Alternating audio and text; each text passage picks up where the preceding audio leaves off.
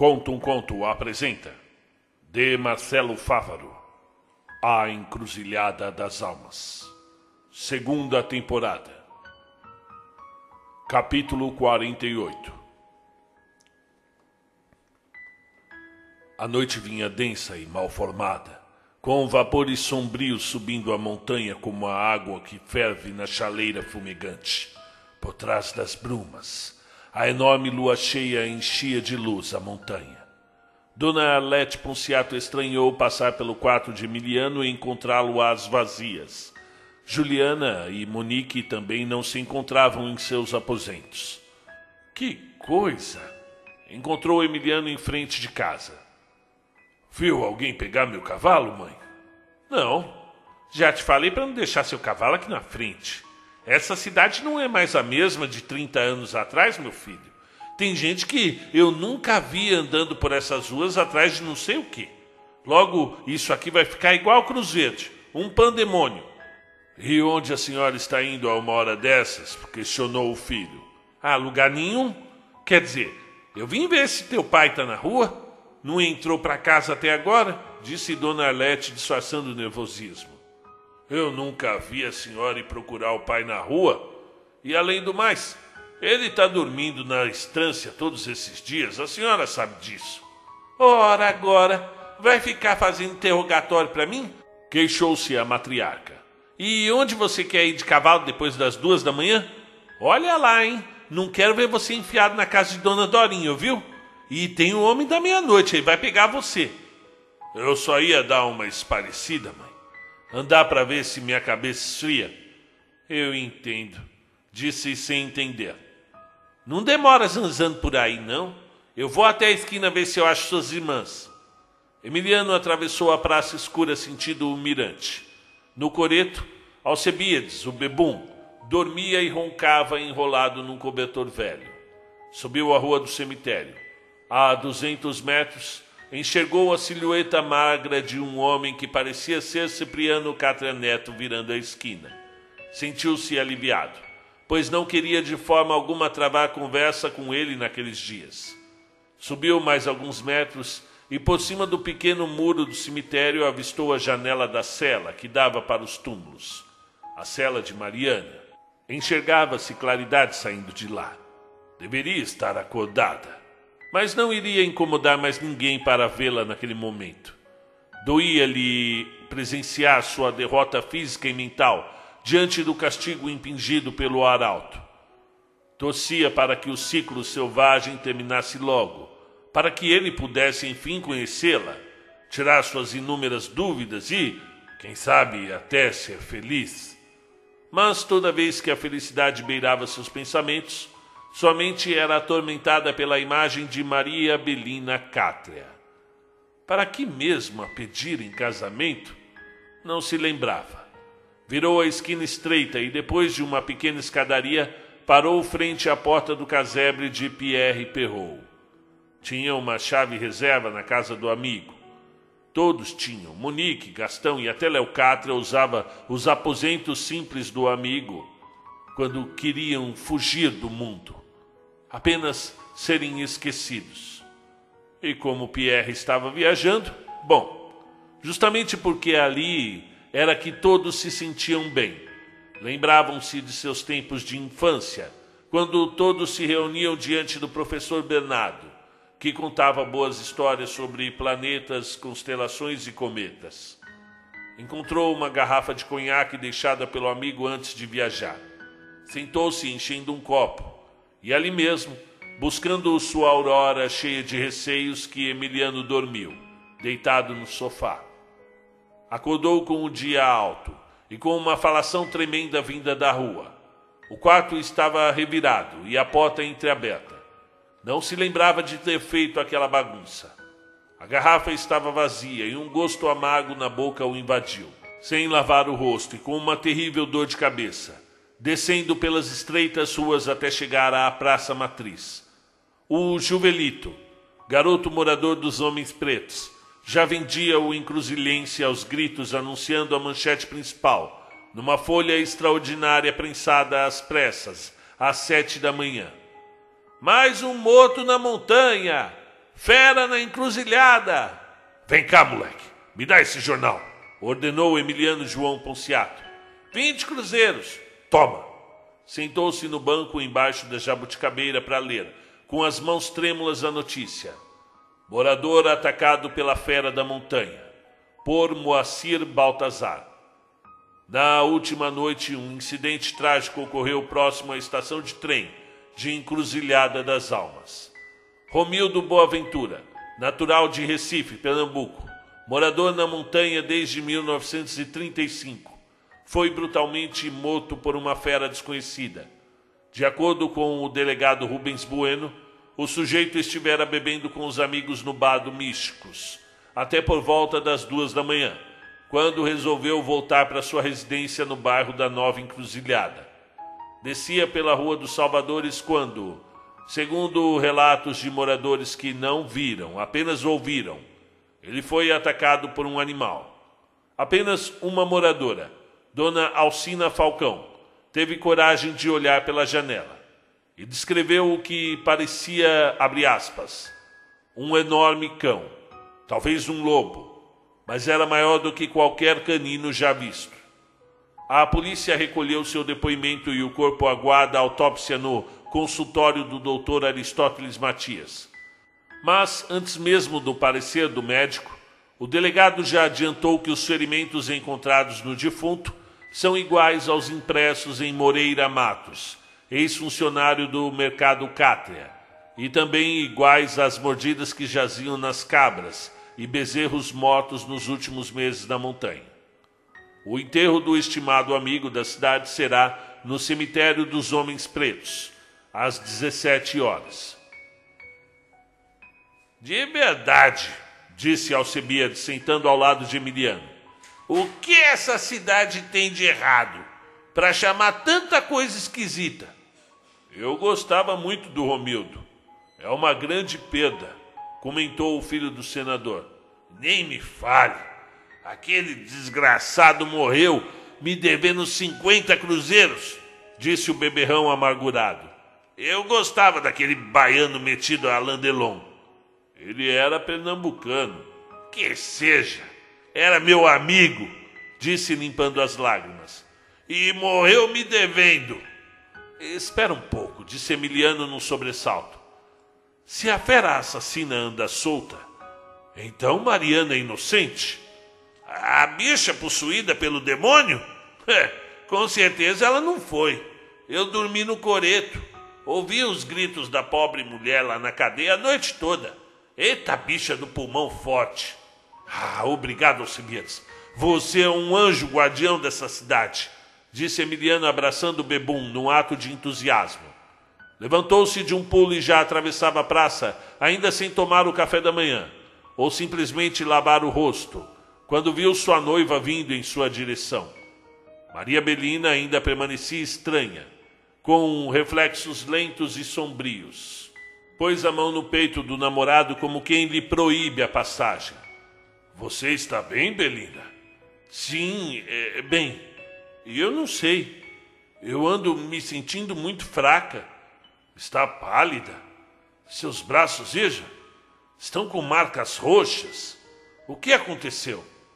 Nada demais. Eu bati na porta do meu quarto. Sua fala era mole e desconcentrada. O que o meu cavalo está fazendo amarrado em frente ao mercado do seu pai? Eu precisei usá-lo hoje de manhã para buscar duas galinhas que fugiram do quintal. Ora, Belina, se dei falta dele antes mesmo das duas horas da madrugada? Maria Belina não sabia o que dizer, pois talvez nem tivesse forças para isso. Sempre fora magra, mas desde a cerimônia frustrada há dois dias parecia ainda mais. Sua pele estava recoberta de uma brancura doentia. Dava para ver as veias verdes em sua testa e pescoço. A impressão que Emiliano teve era de que ela poderia desfalecer a qualquer momento, ali mesmo na praça. Segurou a noiva pelo braço e foi conduzindo seu corpo frágil para casa. Cipriano esperava parado em frente ao mercado. A Belina não está bem, seu Cipriano. Foi colocada na cama, para não mais sair de lá até o anoitecer. Na delegacia, Emiliano já aguardava a vez de ser atendido pelo delegado Rubens Bueno. Eram dias cheios na encruzilhada, com assassinatos, pessoas presas. Isso não era normal. Este veio apertando o cinto valente que segurava sua enorme barriga. Apertou a mão do jovem e apontou-lhe uma cadeira para que se sentasse. Pelo jeito não foi mesmo a menina, considerou o homem da lei. De fato, não tinha dúvida sobre isso. Disse com segurança: Se você se responsabilizar por ela, pode levar esse estrupício daqui, suspirou o delegado. Se o senhor puder me fazer um grande favor, pediu Emiliano. Preciso de mais alguns dias para resolver algumas coisas. Ela pode sumir se eu não tiver de olho nela. Eu sei que parece estranho e sei também que eu estive aqui fazendo uma grande bagunça pela liberdade da garota. Mas eu preciso que ela fique presa por mais alguns dias. E para quê? questionou o seu Rubens. Só até ela melhorar. E isso se dará em breve, delegado, pediu o rapaz gesticulando. Ela sofre um ciclo de cem dias vertida em demônio. Após isso, volta a ser uma pessoa normal. Eu não sei, não, coçou a cabeça. Eu não posso manter alguém inocente na minha cadeia. Além do mais, meus homens têm medo dela. Ela faz uns barulhos estranhos e mexe os olhos de um jeito que o Valdir depois não consegue dormir. O que, que eu vou dizer para ele? Semana que vem é a vez dele de cobrir o plantão noturno. Ele já morre de medo de cuidar dela de dia. Imagine à noite. Eu venho. Eu venho cuidar dela todas as noites. O delegado coçou o queixo, encostou as costas em sua cadeira reforçada, soltou o cinto novamente e concluiu: Ela vale tanto a pena assim? Eu digo, você já tem a menina Cátria, ela é rica, é matusquela, mas depois de parir deve ganhar corpo. Que pensa em ganhar vindo atrás desse demônio? Ela tem nome, delegado. Que seja. Olha, menino, vamos fazer o seguinte: você fica responsável por lavar a cela e dar banho nela. Cuidado com as suas mãos. Ela pode arrancar um dedo com uma dentada. Combinado. A partir de então, o jovem Emiliano passou a cuidar da entidade todos os dias. Chegava às seis da tarde, mesmo horário de entrada do guarda Valdir. Trazia sempre uma broa bem fresca, assada no forno da tarde. Nos primeiros dias tinha que lavar a cela com baldes d'água jogados pelo lado de fora. Trazia roupas limpas para Mariana, que o recebia sempre com seus olhos raivosos. Do lado de fora, sentado a uma cadeira, ele contava histórias de sua vida. Falava sobre seus medos de infância, sobre a amizade, o amor, as aulas enfadonhas de Dona Gerúndia, Contava, achava graça e ria sozinho, enquanto Mariana continuava em sua peregrinação pelo inconsciente da alma. Veja só que ridículo ele contava. Aquela velha não sabia falar problema, ela falava problema e se dizia mestre em ortografia. Humilhava o Pierre, mas ele também provocava, sempre desafiando a professora. A maioria das coisas que ensinava, ela tirava da própria cabeça. Inventava na hora.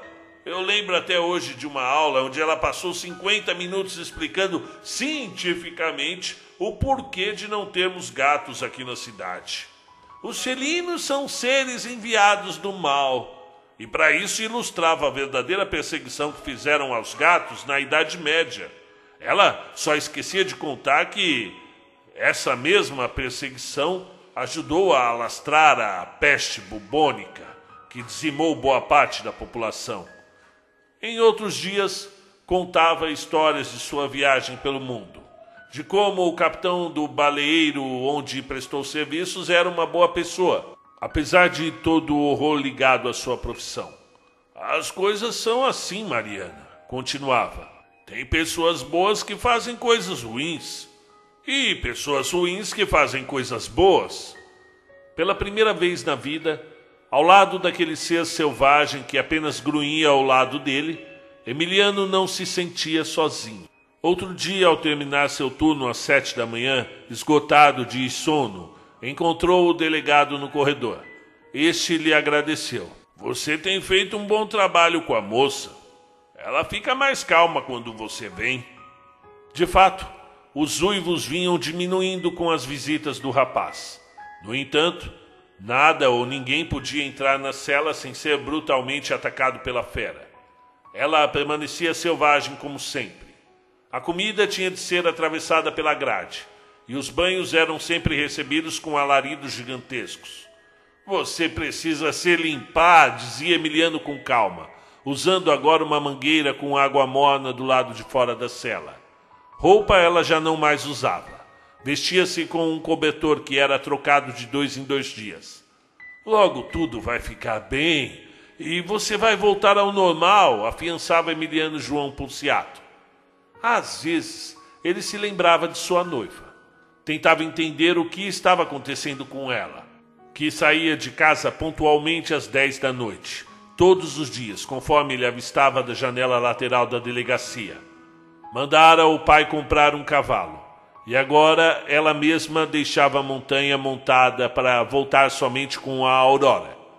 Numa dessas noites, resolveu ir ter com ela, para indagar-lhe suas ausências mal explicadas. Eu ando sofrendo de insônia, respondeu inerte.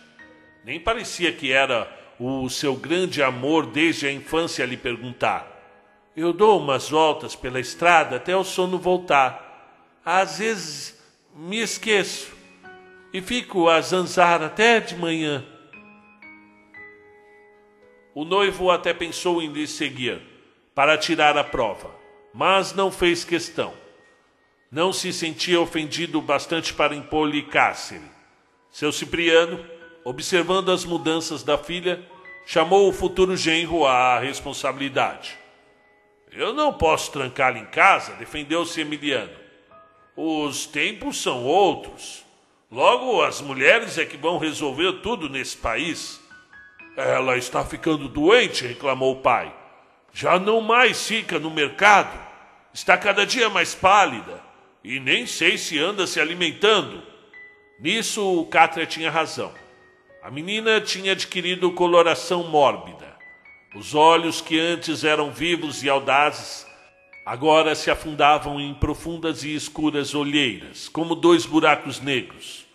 Ao aceitar o encargo de cuidador de Mariana, negligenciara a condição de sua namorada e noiva, que andava misteriosa e fraca.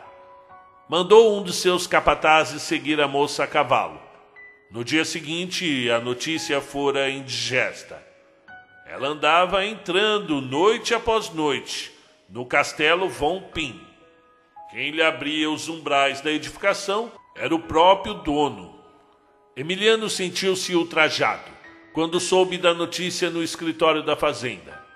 Monique, que preenchia um relatório de vendas do outro lado da sala, sentada à sua mesa de peroba rosa, olhou o irmão e questionou: Qual é a novidade? Ora, o forasteiro do castelo. Belina anda me traindo com ele. E o que vai fazer? Eu estou mandando selar um cavalo agora mesmo. Eu vou falar com esse sujeito. E por quê? Você está prestando atenção no que eu estou dizendo? Disse Emiliano enfurecido. Sim, que Maria Belina está às escuras se encontrando com o europeu que mora no castelo e que que tem de mais? E acha pouco? Tão escandaloso quanto passar noites e noites cuidando do sono de uma desconhecida. Ora, Monique, você está de que lado? Sempre do teu lado, meu irmão. Mas veja a sua vida. Você poderia muito bem arrumar uma ocupação ao invés de tomar meus funcionários da fazenda para fuçar a vida de suas concubinas. Olhe lá como fala, ela é minha noiva. Emiliano. Olha só para você, largado como um andarilho. Há quantas noites não dorme? Precisa ajeitar sua vida, meu irmão. Tomar sua parte na fazenda. Quem sabe administrar um setor? Cuidar do que é seu. E para quê? Temos tanto já. Eu não quero ficar igual a você, refém desse dinheiro, disse Emiliano duramente. E acha mesmo que tudo isso que eu faço é por causa de dinheiro? disse Monique calmamente, enquanto se levantava olhando pela janela do escritório. Você diz que quer ajudar seu povo, não é? Como acha que seu povo vai se virar se essa fazenda arruinar? Sabe quantas famílias encruzilhenses dependem dessa fazenda? Não seria melhor perguntar o quanto essa fazenda depende dessas famílias? Essa mania besta de achar que é o povo que depende dessas grandes corporações. Nós dependemos deles. Eles é que nos dão segurança para que nossa conta bancária fique cada vez mais alta. Quanto você lucra em cima de cada funcionário? Ah, mas você está sendo injusto, Emiliano. É muito fácil bancar o revolucionário quando você acorda a hora que quer e depois de passar a noite na cadeia contando histórias para uma desalentada? Monique! Monique, coisa nenhuma. Sua ideologia não pode escravizar os outros, não. Muito fácil ser você.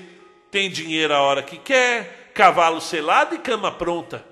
Eu vim aqui para desabafar sobre uma traição e você fica me importunando com essa besteira de dinheiro. Disse e repito: não é sobre dinheiro. Só aqui em Cruzilhada são 200 famílias, Emiliano.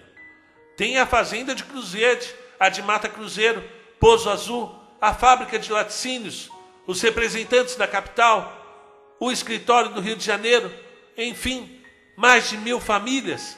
Eu não posso me dar ao luxo de acordar às 11 da manhã. Emiliano saiu do escritório da fazenda ultrajado, ofendido e principalmente confrontado com seus defeitos. Monique tinha razão.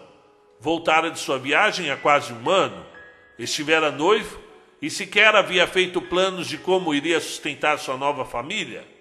Maria Belina Cátria também era rica, mas aprendera desde cedo o valor do dinheiro. Trabalhava de sol a sol no armazém, coisas que. coisas de um cátria, pensava. Meu tataravô Valentim Cátria passava 14 horas nesse balcão, dizia a noiva. Ele construiu esse mercado do zero, em cima da pedra gelada.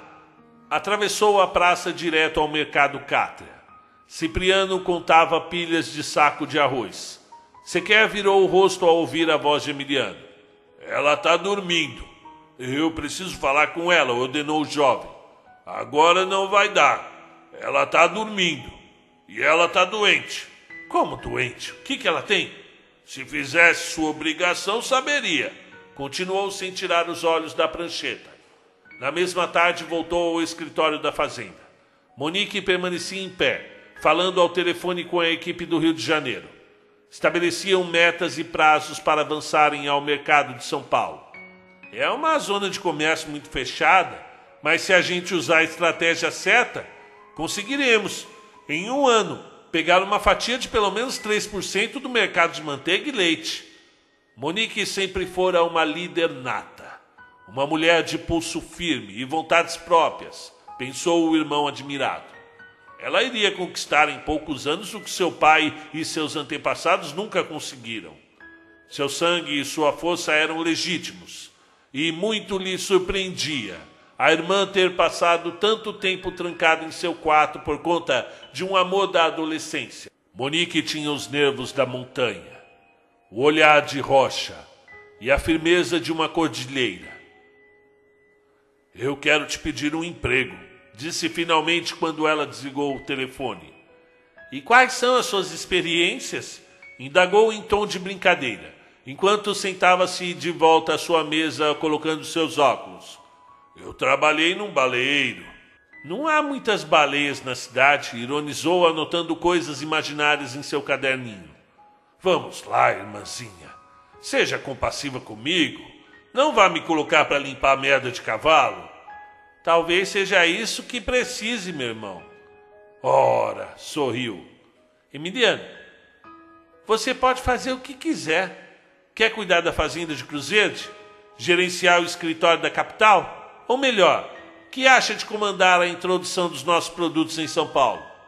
Eu agradeço a confiança, Monique, mas desejo ficar em encruzilhado das almas.